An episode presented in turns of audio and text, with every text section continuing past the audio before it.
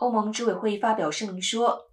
欧盟反垄断调查人员突击俄罗斯天然气工业公司驻德国办公室。这个俄罗斯能源巨擘在德国从事天然气供应、运输和储存的公司办公室场所涉嫌非法哄抬欧洲天然气价格。欧盟官员也搜索了俄罗斯天然气工业公司德国子公司的办公室，